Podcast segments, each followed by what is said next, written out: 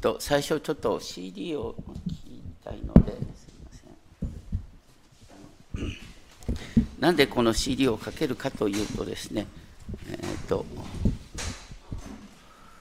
皆さんご存知のあの天地創造の記事、初めに神が天と地を創造したですけれども、あのちょっと修法の中にもですね書いたんですが、あとユダヤ人のですね、ユダヤ人英語訳、あのアメリカで結構使われているユダヤ人英語訳で、こういう訳され方があるんですね。When God began to create heaven and earth、ね、神がこの天と地を創造した時のことだが、その時、地は形なく、闇が大水の上にあった。で私たちが初めに神が天と地を創造した。ああ、すごい。まあ、それはその通りなんですが。ただ、こう、神が天と地を創造を始めた時に、その状況は、あの、闇が支配してたんだっていう感じなんです。これを聞くとですね、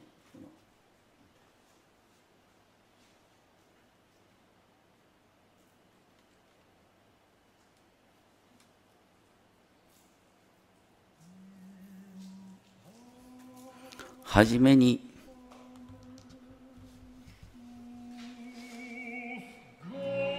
神が天と地を創造した。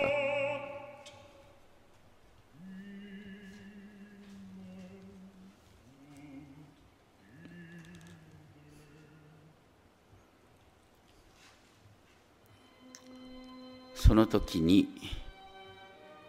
地は暴漠として何もなく闇が大水の上にあっ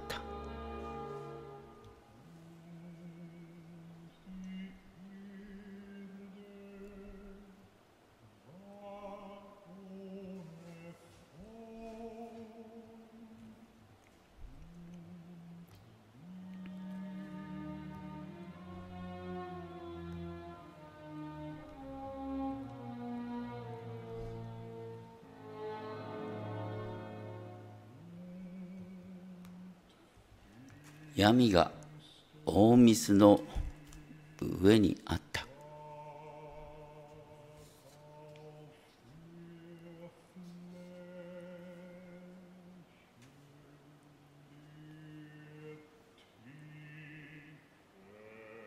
想像の初めはそういう暗い状況だったんだよ。真っ暗で何もなかったんだよ。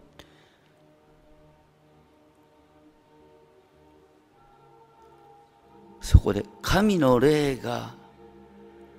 その水の表を動いていた。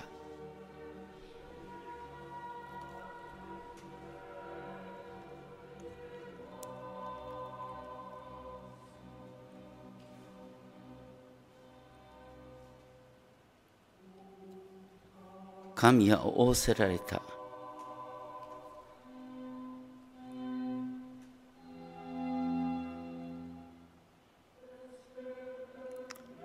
光あれ。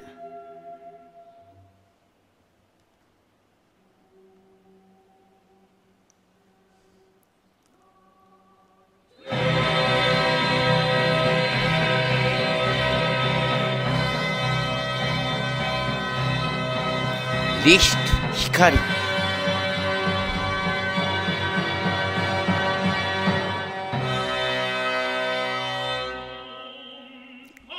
神は光を良しと見られた。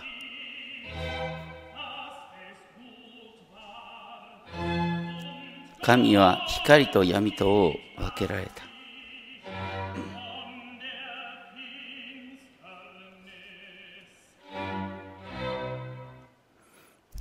今ちょっと光をあれってところですね、ちょっと音量を落としてんですが、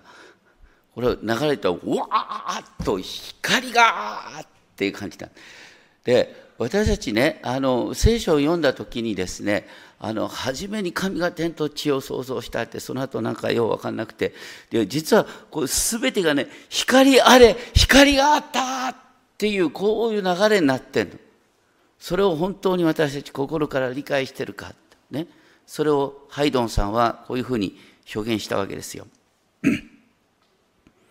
で、これは私たちの信仰にどういうふうに関係するかっていうと、先ほど黙想の中で読んだんですが、コリント第の手紙の4章6節7節はこう書いてある。闇の中から光が輝き出ようと言われた神が、だから、光の創造主が私たちの心を照らしてくださった。その結果として私たちは、キリストが神の御子であり、キリストのうちに神の栄光を見ることができたんだ。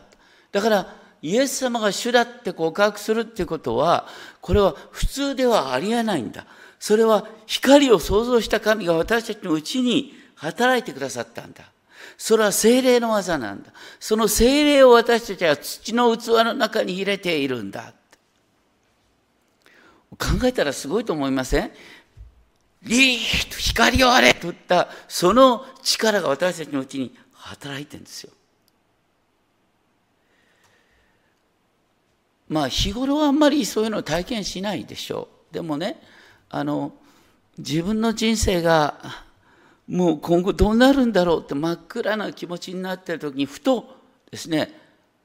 あ大丈夫だとかねあこれができるかもしれないっていうふうにあの心が変わることがある。それは神の再創造の技があなたのうちに働く。光の創造主があなたの心を照らしてくださるっていう時なんだ。でこの世界はね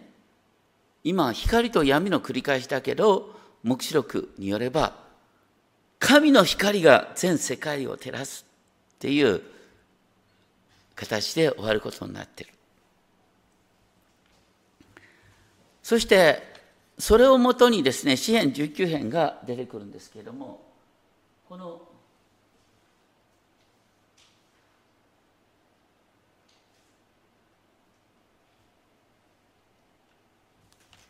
これもハイドンのですね。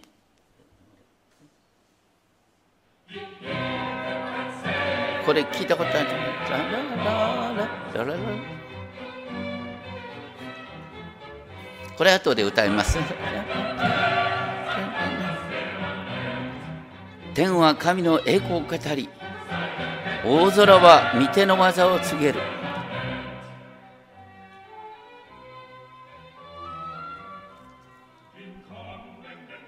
このね、オラトリオ天地創造っていうのは聞くだけで1時間半かかるので あの この走りで、まあ、最近ネットで何でも聞けるから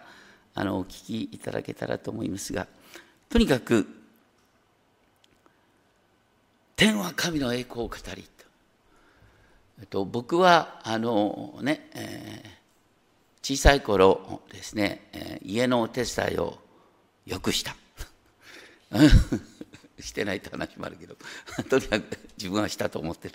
あの秋の季節になると稲刈りをするでしょ？稲刈りをしたと後に当時はあの自然乾燥するんです。夜中になって夜になってですね稲刈れなくなってから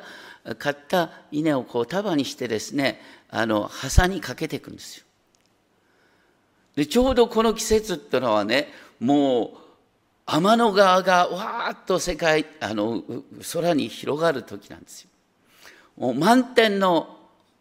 まるで星の光の中でお仕事をするみたいな感じなんですがそういう世界懐かしいなと思いながらだから当時の感覚でね天は神の栄光を語りって言ったらみんなピンとくるんですよ。そして大空は御手の技を告げるっていうのは空に輝いているものは神の御手の技なんだ。私たちは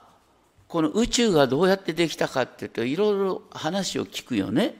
でも最近の学説として、え、なってるのはなんか最初にビッグバンのようなものがあったんじゃないか。そこから宇宙が広がり続けてるって言うんだけど何の説明にもなってないのは最初のその力最初のエネルギーはどこから生まれたのかっていうことは誰も説明できないんですよ。だからどう考えても神が創造したっていうふうに説明できないと納得できない部分がある。私たちは日本語で自然っていうけれども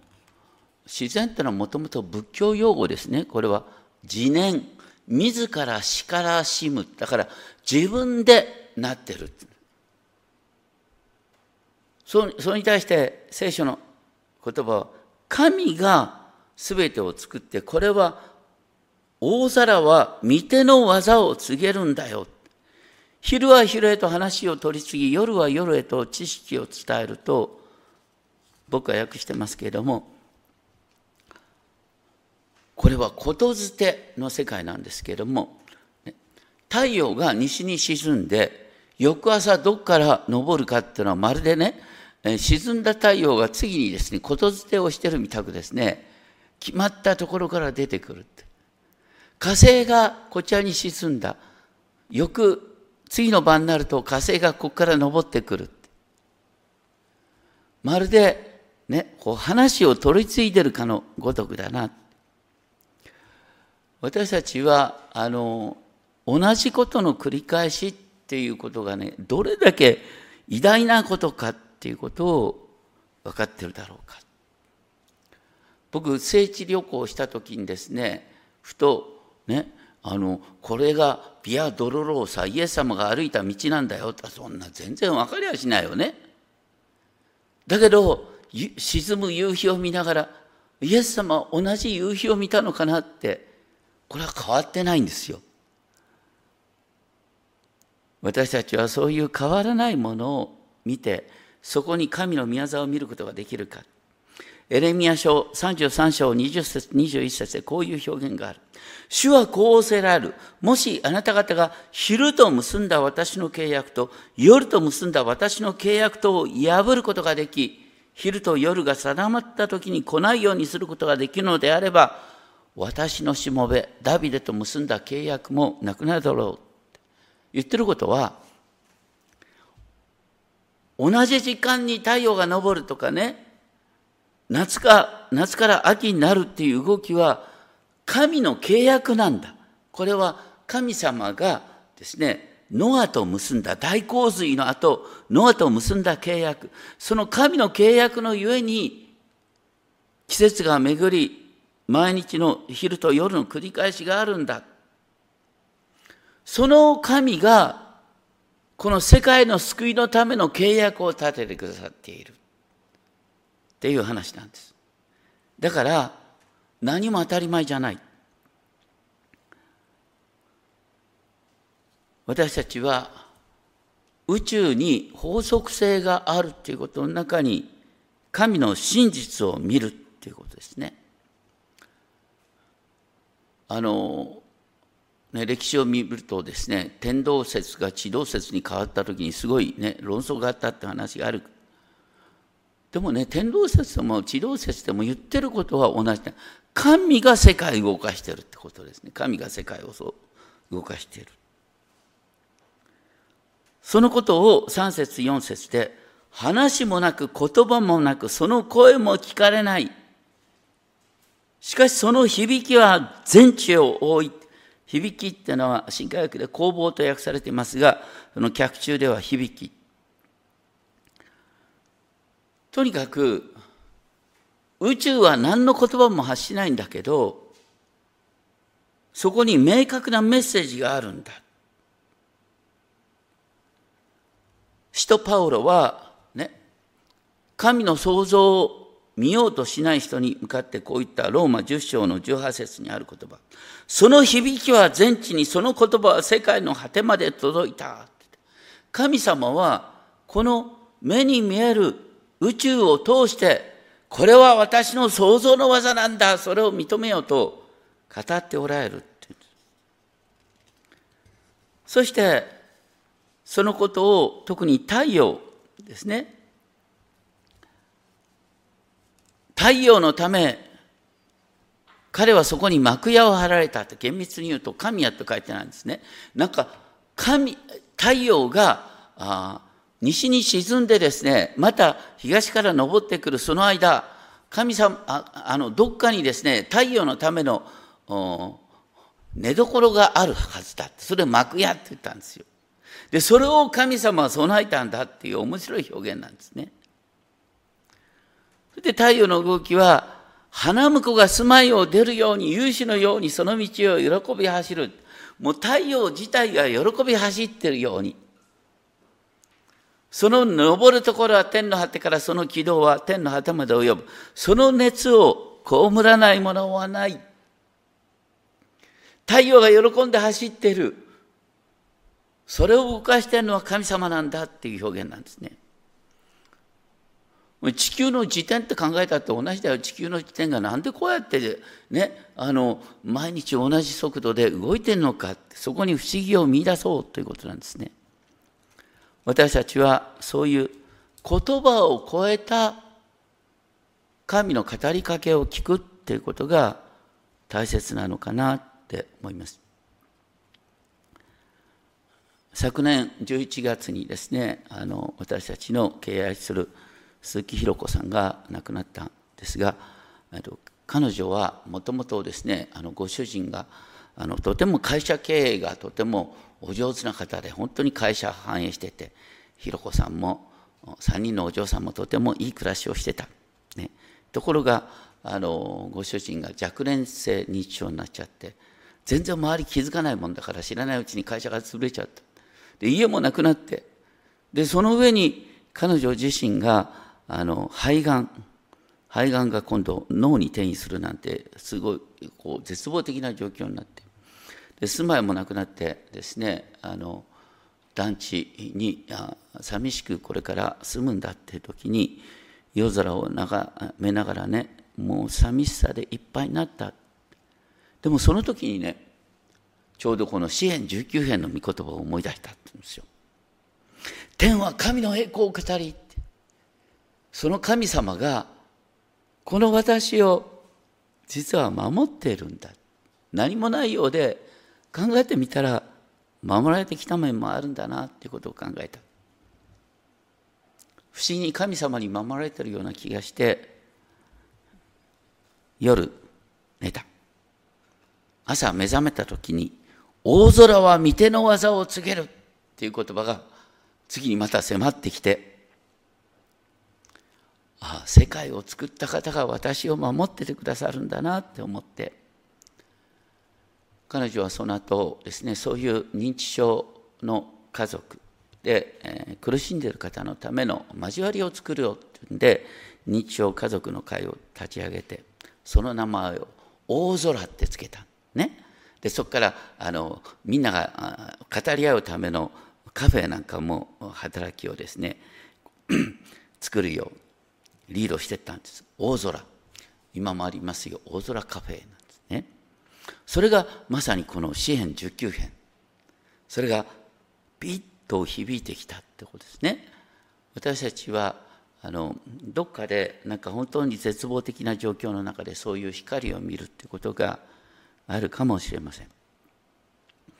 それにしても人はですねあの世界の脅威を感じるところかから偶像礼拝に入るね。エジプトでは当時太陽が神として崇められてきた。エジプトの王ファラオは太陽神の化身であるってね。日本のもなんか似てるね。太陽を神として崇めてそして太陽の光を取り継ぐ者として天照大神がいるみたいなね感じですけど。だからあのこの世界の脅威は人々を偶像礼拝に招く場合があるんです。それに対して聖書は天地創造を語るとともにその天地創造を語る天地創造を書いてあるのは創世記だけでしょ？創世記以外にこの天地創造を語っている古い書物はないんですよ。すべてね、この創世記から始まってるんです。で、私たちはそれを主の見教え。これはヘブル語ではトーラー。新約では立法って訳されてるんですね。立法って訳されたらさ、なんかもう、うん、この立法を守らないやつは地獄行きなんだっていう時の立法っていう感じでね、聞こえちゃうんだけど、もともとはそうじゃない。中心は見教えなんです。そして、そのですね、立法は魂を生き返らせるんだ。次は主の証あ実はこの4節から、ね、7節にかけて、えー、6つの表現で主の教えを表現していくんです。2回目は主の証7節ですね。これはあの証の幕や証の箱証の板とか言って10回をイメージさせる面があります。それは確かで無知なものを賢くする。主の悟しっていう言葉が8節にあるが、これはあの新科学では戒めと訳されていますが、具体的な指示ですね。で、これは私たちに発想の展開を、展開を迫る。主の悟し、戒め新しくて心を喜ばせる。で、主の仰せ。これは主の命令。軍隊の命令のようなもの。で、だから神様の仰せは、私たちを追い込むんじゃなくて、目を明るくするんだよ。で、新科学では主からの恐れって訳されてますが、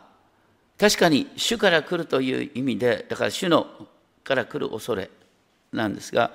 僕はちょっとこれをちょっとここの部分だけは意訳したんですがね、主を恐れる道は純粋でいつまでも続く。これは主を恐れることは知識の始めとかあるように、主を恐れるっていうことは、あの、私たちが長くね、永遠の命を喜ぶための秘訣である。で、主の裁きっていうのは、裁きっていうのは、あの、人を地獄に落とす裁きじゃなくて、ね、あそれもあるんだけど、もともとの中心的な意味は、正直者は馬鹿を見る。そういうような秩序を変える。神様が、ね、正しい行いにきちんと報いを与えてくださるんだよってことだ。で、これら6つをまとめて、ね、それそれらの主の見教えは、金に勝り多くの純金に勝っ親しく蜜よりも蜂の巣の滴りよりも甘いと言って、ね、主の立法モーセ御書はもう蜂蜜よりも甘いんだよってそれがピンとくるかってなかなかピンとこないね。僕一番最初に書いた本がモーセ御書の解説「主があなた方を恋したって」っていうタイトルにしたね。えー、モーセ御書って主があなた方を恋したって大切な教えを与えてくださったんだよって。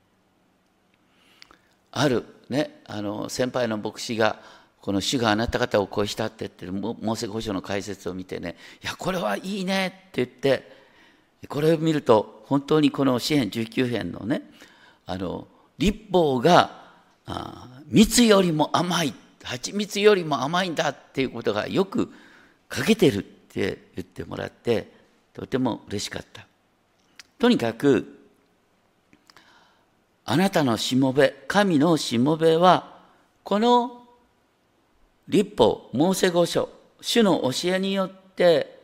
生かされるんだ。そこに大きな報いがある。私たちの信仰は主の言葉から始まってるんだっていうことが本当に分かってるか。僕は36年前かなあの進学校に入った時にその時はですねたまたまね前の年も僕の年もですねなんか本当にですねすごい決定的な人生の転換を迎えながら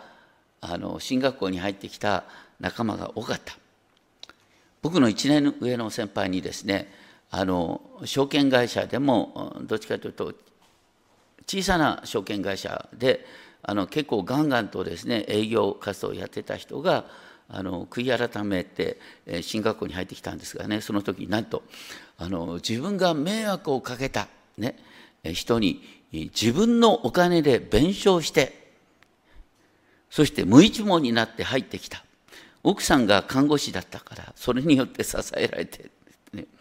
その話聞いた時に、いや、僕ここにいていいのかなって思っちゃったというのは、僕はその前ね、ドイツで同じ証券会社なんですけど、僕はあの金融機関を相手にしたからさ、そんな弁償できるような金額じゃないんだけど、まあとにかくですね、確かに迷惑をかけた分もあるんだけど、いや、それは相手の判断だと思いながら入ってきてるんですが、とにかく僕はお金を貯め込んで入ってきたんですよ。だから、あの周りのね、進学生は僕のことをブルジョア進学生とか言ってね、あのその落差に 自分で驚いててもうちょっと僕は劇的な体験だとか熱い信仰で入ってくるべきじゃなかったかななんて思ってあの進学校のね先生に相談したの。僕間違ってここに入ってきたんじゃないかなって。そしたらねその先生船木純一先生って言うんだけど僕にこう聞いてくれた「あなたは御言葉に感動したことがありますか?」僕は当然、もちろんです。だからここに入ってきたんですって。それ以上何が必要なんですかって先生はおっしゃってくださいました。私たちはついついですね、なんか、ああ、熱い信仰とか言ってね、そういうのに憧れるんだけど、だけど大抵熱い信仰を持ってる人はそれなりにとんでもない苦労してる場合が多いから、ね、あんまり熱い信仰に憧れない方がいいかもしれない。それよりも、なんかね、とにかく、あの信仰ってのは御言葉から生まれるんです。御言葉が信仰を生み出すんであって自分で生まれるもんじゃないんだよ。それをなんかさあの人は熱い私は冷めてるとか言ってそういうことを考えた時点で信仰の根本が間違ってる。信仰を生み出すのは神の創造の御業御言葉を通して生まれてくるんだよ。でそういう中で私たちが考えなきゃいけないのは12節。誰が数々の過ちに気づくことができるだろうか。私たちは無意識のうちに自分の行いを常に正当化することができる。でそれに対して作者はその数々の過ちを思いながらその隠されているものから私を清めてください。私は罪を自覚してないかもしれない。そういうものも自覚させてください。パウロは第一コリント4章4節でこういう不思議なことを言っている。私にはやましいことは少しもありませんが、だからといってそれで義と認められているわけではない。私を裁く方は主です。私たちは知らないうちにね、いや、私やましさ感じないってない。だから私は大丈夫なんだ。いやそういうふうに言っちゃいけないよ最終的に判断するのは神様なんだよってことなんですね。で続けて13節僕の役ではこのしもべの傲慢を抑え支配させないでください。傲慢っていうのは私たちの罪の根本は高ぶりにある。サタンっていうのは意図高き神のようになろうと言ってって天から落とされたものである。最初の人間の罪は、これを取って食べるときあなたは神のようになり善悪を知るようになる。私が世界の基準になるんだ。残念ながらこの世界では自分を世界の基準化のように示すことがうまい人が出世するんだ。そういう人が大統領になんかする。恐ろしいですね。だから罪の根本は何かっていうと神をそっちに置いて自分を神とすること。でそれでも私たちはね日々の生活の中でより強くより美しくより賢くより豊かにこれ願うのは当然いいことです。ただ考えちゃ考えなきゃいけないのはね何のためにより賢くなるのか何のためにより強くなりたい何のためにより美しくなりたいのかっていう人生の方向です。それを忘れてね人より上に立ちたいって思いがやっぱり人間の中に働くんです。それが危ない。だから糸の切れたタコのように上に上がることばっかり考えてたってしょうがないんだ。何のために勉強するのか。それをいつも考える必要がある。そして私がそのような高慢、が抑えられ、ね、高慢に支配されないっていうふうになると、それで私は完全にされるんだ。私たちは創造主によって生かされているんだっていうことを片時も忘れちゃいけないんだよ。その創造主の恵みを理解するときに私は完全になる。完全っていうのは何の落ち度もないっていうよりは神に受け入れられる状態が完全っていうんですね。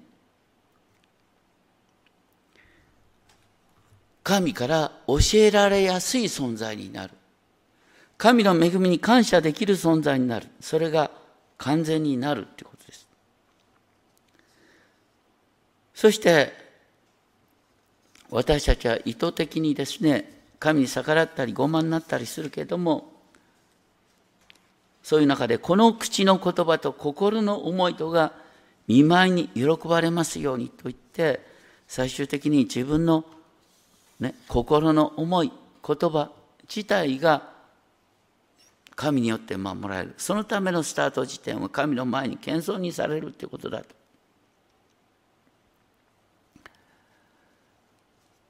この詩篇でね、シュッ、ヤーベって言葉が7回尽くされ、7回使われて、そして、えー、この最後の言葉が、主よ、私の岩、私の贖い主よ。私たちは傲慢になっている時知らないうちに自分を神としているようでありながらサタンの奴隷になっているそういう状態からあがわれる必要があるんだ私たちが本当に人と人との比較の中でいろんなものがこの東京に来てたら特にそうなんだけど何だってなんか人間の手で作ったものね太陽なくたって水なくたってみたいな感じになってるところがある。今から800年ほど前にアシジのフランシスコっていう人がいた。彼は父親から受け継いだ財産をある時にね、全部捨てて、これから修道院建設に、いや、教会再建に働くんだとか言って、あの、毛皮一枚、裸に近い状態で、えー、生活を始めたんですね。その途端彼は喜びに満たされた。なんと、ね、あの、鳥と会話できるようになったなんていう話がありますが、まあ、とにかくあの全てを捨てた時に全てが恵みだっていうことが分かった。私たちはいろんなものを持ってるがためにですね全てが恵みだっていうことがなんかピンとこなくなっちゃうんですね。本当にこの人間が築き上げたものばっかりしか見てない時って本当に危ないんです。だからね別に裸にならなくてもいいけどもやっぱりねたまにはね山こう山を歩くだとかさ小川をねのそばを散歩するとかさなんかその作られたままの世界がどれだけすごいか。それに比べて人間が作ったものってのはちっぽけかっていうことをねそういうことを本当に体験しないとダメ。そしてそのようにああ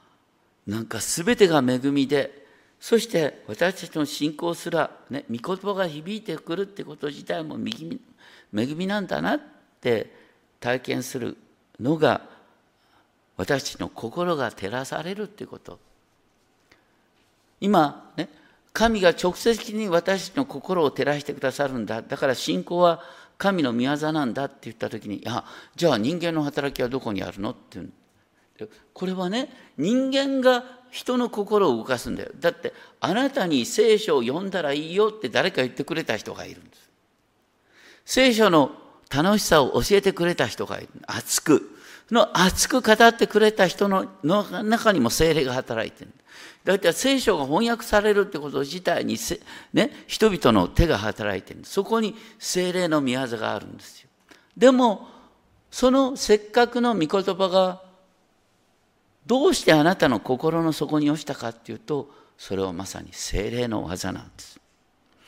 土の器に過ぎないけれどもその土の器の中に神の御業が今働いてるんです私たちは、ね、知らないうちに自意識過剰になってね、えー、黙想して自分を見つめたら自分を見つめたら信仰が生まれるのかってそれはないんですよ。信仰がね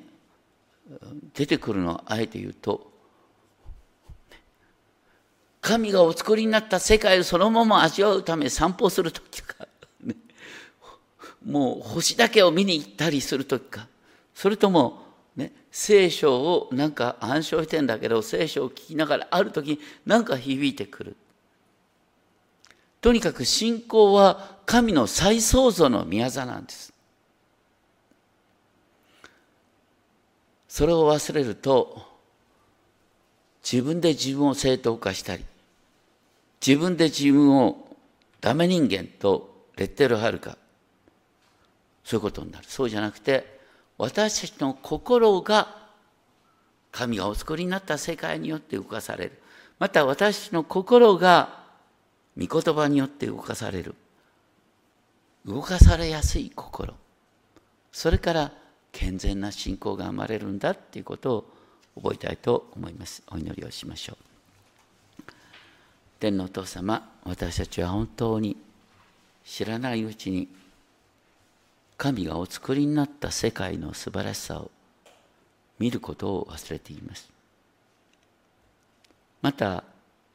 聖書を読んだって何も分かりゃしないと自分で決めつけてしまうことがあります。しかし私たちの信仰はこの全宇宙から語りかけられるものでありまたあなたが掲示してくださった言葉から生まれるものですどうかそのような視点からあなたによって心が浮かされるその体験をさせてください。登録主イエス・キリストの皆によってお祈りします。アーメン